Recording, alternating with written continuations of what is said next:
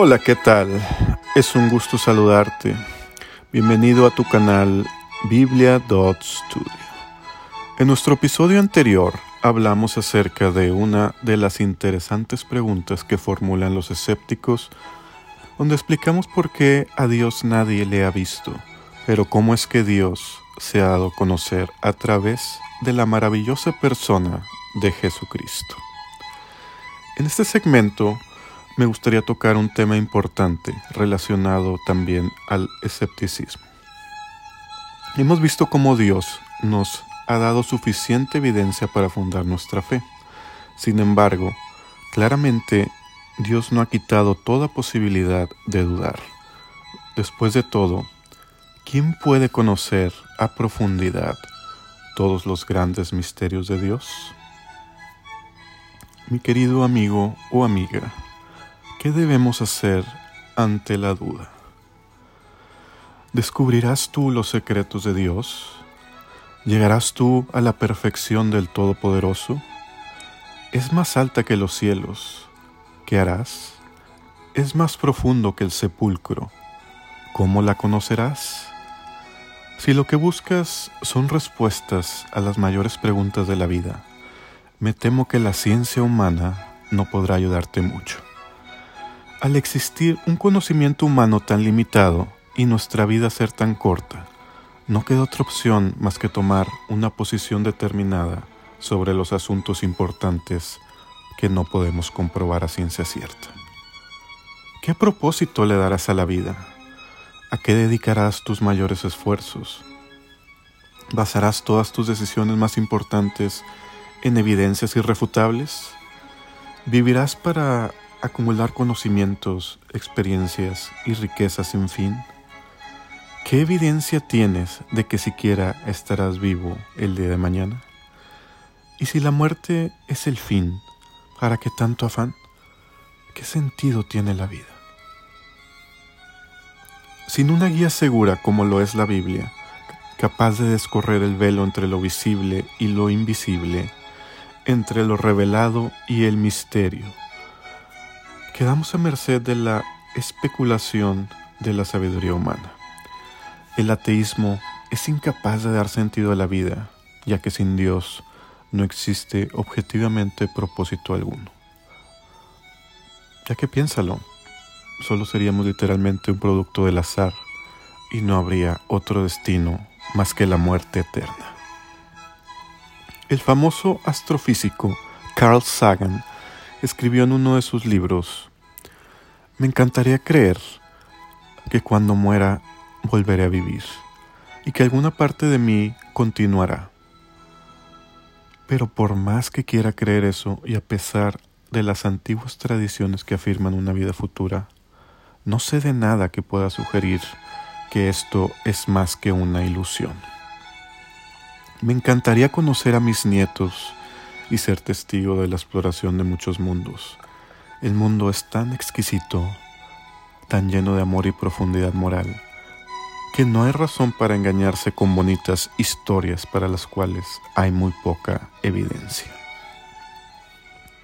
Su esposa Anne, al ser cuestionada después de la muerte de Carl Sagan, dijo lo siguiente. Carl enfrentó la muerte con valentía y nunca buscó refugio en ilusiones. La tragedia fue que nosotros supimos que nunca nos volveríamos a ver. No espero volver a reunirme con Carl. Vivimos apreciando lo corta y preciosa que es la vida. Nota cómo Carl y su esposa vivieron asumiendo con una gran convicción que no existe nada después de la muerte, aun cuando es imposible saberlo y comprobarlo a ciencia cierta, y aun cuando su deseo natural era continuar, seguir viviendo de alguna forma. Hay camino que al hombre le parece derecho, pero su fin es camino de muerte, dice Proverbios 14:12. Mi querido amigo o amiga, te hago una pregunta importante. ¿Será sabiduría asumir una posición negativa ante lo desconocido? ¿Será sabio ser tan pesimista ante la cortina final de la vida? ¿Qué haremos ante este gran dilema? Fíjate lo que dice el sabio predicador en Eclesiastes 3, del 9 al 11. ¿Qué provecho tiene el que trabaja de aquello en que se afana? Yo he visto el trabajo que Dios ha dado a los hijos de los hombres para que se ocupen en él. Todo lo hizo hermoso en su tiempo y ha puesto eternidad en el corazón de ellos, sin que alcance el hombre a entender la obra que ha hecho Dios desde el principio hasta el fin. Preguntándose acerca del propósito de la vida, el sabio llega a la conclusión que Dios todo lo hizo hermoso y puso eternidad en nuestro corazón. Esto explica cómo todo ser humano, incluyendo los grandes escépticos, tienen ese deseo tan grande de trascender en la eternidad. Pero ¿qué tan realista es suponer que existe vida después de la muerte? Quizás no necesitamos viajar al espacio y llegar a otros planetas para darnos una idea. Quizás la respuesta se encuentra más cerca de lo que imaginamos. Quizás Dios nos dejó pistas en su propia creación, en nuestro propio mundo. Dice Romanos 1.19 al 20, porque lo que de Dios se conoce les es manifiesto, pues Dios se lo manifestó, porque las cosas invisibles de Él, su eterno poder y se hacen claramente visibles desde la creación del mundo siendo entendidas por medio de las cosas hechas, de modo que no tienen excusa. Desde organismos prácticamente inmortales como los endólitos o la medusa inmortal o algunas esponjas marinas, hasta árboles que pueden vivir más de 5.000 años, la lista de organismos fascinantes que desafían la muerte en el mundo natural es muy grande. Igual encontramos señales de resurrección en la naturaleza, como en la metamorfosis de una mariposa o en la asombrosa travesía del salmón hasta que finalmente da su vida con el fin de renacer nuevamente en sus crías.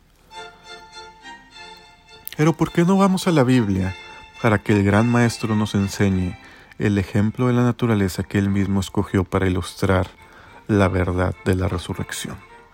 Abre tu Biblia en Juan 12, 23 al 25.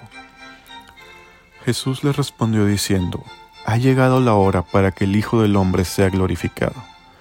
De cierto, de cierto os digo, que si el grano de trigo no cae en la tierra y muere, queda solo, pero si muere, lleva mucho fruto.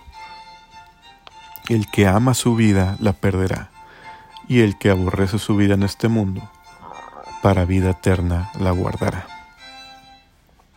Nota cómo Jesucristo comparó su propia resurrección con la muerte y el nacimiento de la semilla.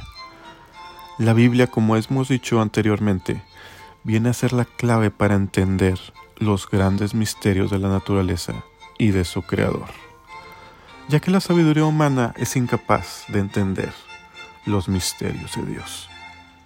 Porque la sabiduría de este mundo es insensatez para con Dios, pues escrito está, Él prende a los sabios en la astucia de ellos. Y otra vez, el Señor conoce los pensamientos de los sabios, que son vanos, dice 1 Corintios 3, 19 y 20. En la famosa película ochentera de Indiana Jones y la Última Cruzada, en una de las escenas más memorables de la película casi al final de esta, Después de una larga búsqueda y después de salir librado de diversas trampas mortales de un templo secreto, finalmente Indiana logra llegar a la sala secreta que alberga el Santo Grial, el cáliz donde bebió Cristo en la última cena. Una reliquia mística supuestamente capaz de otorgar la vida eterna a aquel que bebe de su agua. Custodiando el grial, por siglos se encuentra un caballero de la primera cruzada que se ha mantenido vivo por el poder del grial. Este caballero les hace saber que si desean obtener el poder del grial deben elegir sabiamente de entre las copas, ya que solo una de ellas es la auténtica. El villano de la película elige muy, muy pobremente y toma una copa dorada propia de un rey. Al tomar de ella, envejece y muere casi instantáneamente. Momentos después, Indiana Jones elige sabiamente la copa de madera, propia de un carpintero, y con su poder es capaz de salvar a su padre de una herida mortal. La Biblia nos presenta un dilema similar a esta ilustración en diversos pasajes y nos invita también a elegir sabiamente entre la vida y la muerte. Escrito está en Deuteronomio 30, 19 al 20. A los cielos y a la tierra llamo por testigos hoy contra vosotros, que os he puesto delante la vida y la muerte, la bendición y la maldición. Escoge pues la vida, para que vivas tú y tu descendencia, amando al Señor tu Dios, atendiendo a su voz y siguiéndolo a Él, porque Él es vida para ti y prolongación de tus días, a fin de que habites sobre la tierra que juró Jehová a tus padres, Abraham, Isaac y Jacob, que les había de dar. Porque el que me halle hallará la vida y alcanzará el favor de Jehová, mas el que peque contra mí defrauda su alma. Todos los que me aborrecen aman la muerte dice Proverbios 8:35 al 36.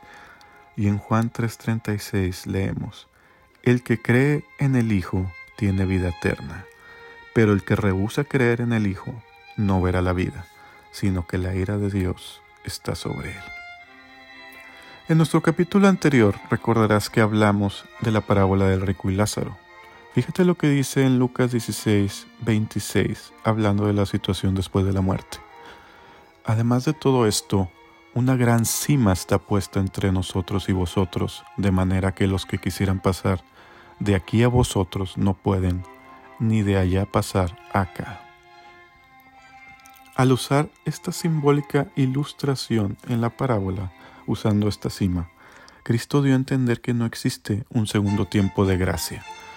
Esta vida es lo es el único tiempo que se le ha concedido al hombre para que en él se prepare para la eternidad. Cristo desea que comprendamos que es imposible que obtengamos la salvación del alma después de la muerte. ¿Cuán importante es entonces, mi querido amigo o amiga, que elijas sabiamente tu destino en esta vida? Hemos llegado a la conclusión de este programa. Jesucristo mismo es el verdadero santo grial. Jesucristo es la resurrección y la vida. En nuestro pasaje clave, localizado en Juan 11, 25 al 26, leemos lo siguiente. Le dijo Jesús, Yo soy la resurrección y la vida. El que cree en mí, aunque esté muerto, vivirá. Y todo aquel que vive y cree en mí, no morirá eternamente. ¿Crees esto? Tú también puedes elegir sabiamente y contestar como en el siguiente verso, Sí, Señor, yo he creído que tú eres el Cristo, el Hijo de Dios, que has venido al mundo. Porque de qué le sirve al hombre si ganare el mundo entero, si perdiere su alma? No elijas pobremente, no elijas la muerte, elige la vida, elige a Cristo y entrégale tu vida. Y si ya has elegido la vida eterna en Cristo, ¿por qué no llevas a otros a Cristo para que sus almas preciosas, por las que Cristo murió, puedan, al igual que la tuya, trascender verdaderamente por toda la eternidad? Dios es lo único que puede dar verdadero propósito y sentido a nuestras vidas. Mas tú, oh hombre de Dios, huye de las cosas vanas y sigue la justicia, la piedad, la fe, el amor, la paciencia y la macedumbre y pelea la buena batalla de la fe, echa mano de la vida eterna a la cual asimismo fuiste llamado.